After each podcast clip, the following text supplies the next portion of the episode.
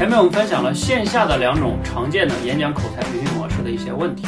下面呢我们再聊一聊线上的一些培训模式。线上呢主要有两种，第一种呢是完全是那种知识付费的形式，就是把课程放到网上，你自己去买，大概九十多块钱、一百块钱，买完了自己能学呢，靠你悟性，对不对？有的人买完了也没学完，或者学完了也用不上，当然有少数的人可能学完了自己能有在工作中去用，